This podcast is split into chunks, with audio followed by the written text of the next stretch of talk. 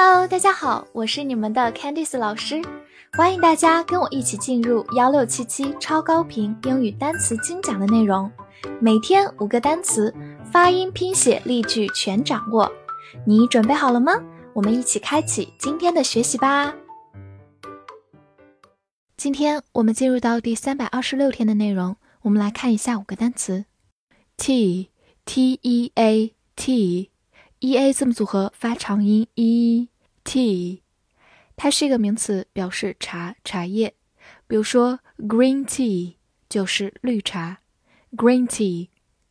但注意一下，红茶在英文当中不是 red tea，而是 black tea，叫法不同，希望大家可以注意一下。来看一个句子：Would you like a cup of tea？你想要一杯茶吗？A cup of tea 就是一杯茶。Would like 表示想要。好，慢慢来读。Would you like a cup of tea? Would you like a cup of tea? 这句话读快的时候，注意两个点。第一个是 would 和 you 之间会有个连读，变成 would you。另一个是在 cup 和 of 之间也有个连读，cup of。Would you like a cup of tea? when w h e n when w h 发 w，e n n when，注意字母 e 发小口 a，不要读成 when when。它是一个副词、代词或者连词，表示什么时候或者当什么时候。来看两个句子，第一个，When did you get married？你们什么时候结的婚 ？When 在这里表示什么时候是一个特殊疑问词，get married 就是结婚。好，慢读一遍。When did you get married? When did you get married? 第二个句子，She'll marry me when pigs fly.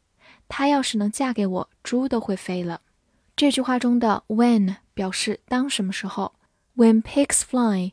就是当猪会飞的时候，其实我们知道这是不可能的，所以这个俗语就是用来表示不可能发生的事情，有点类似于我们说的太阳打西边出来了。好，我们慢慢来读：She'll marry me when pigs fly. She'll marry me when pigs fly.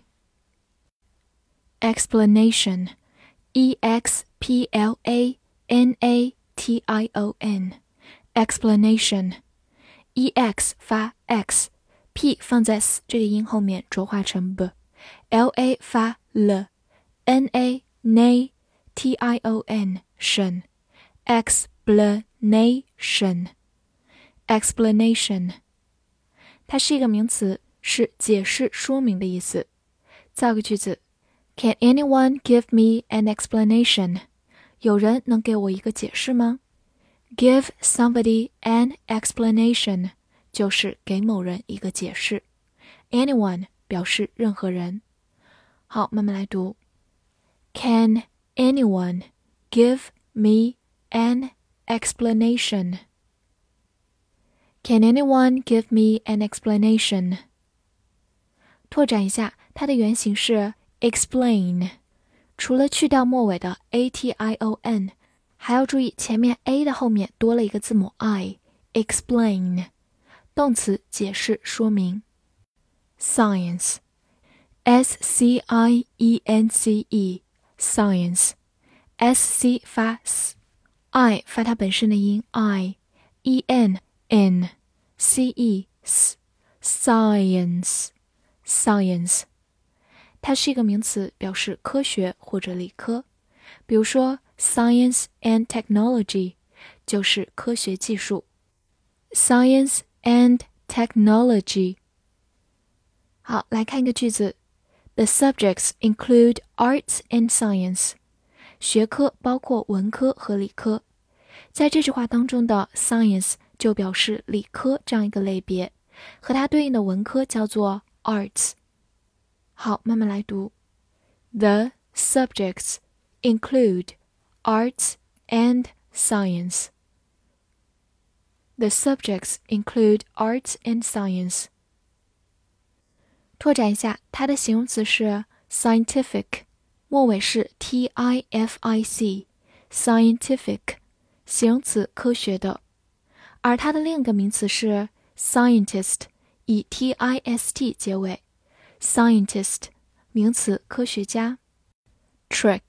T R I C K trick，T R 发 tr，字母 i 发短音 a，c k 发 k，trick。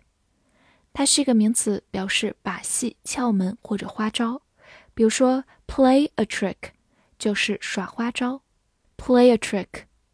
回顾一个表达，treat or trick。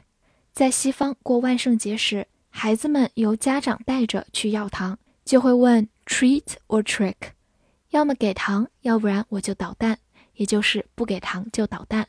treat or trick。此外，这个词还可以做一个动词，表示欺骗、哄骗。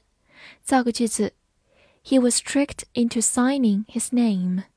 他被骗着签了名字。这里的 trick 是一个动词，表示欺骗。Be tricked into doing something，就是被骗着做了某事。Sign the name 就是签名。好，慢读一遍。He was tricked into signing his name. He was tricked into signing his name.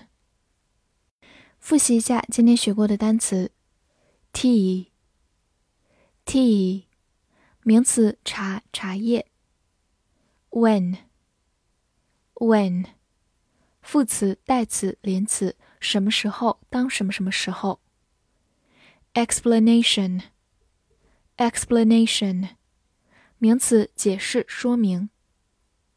science，science，名词科学理科。trick，trick，名词把戏窍门花招，动词欺骗哄骗。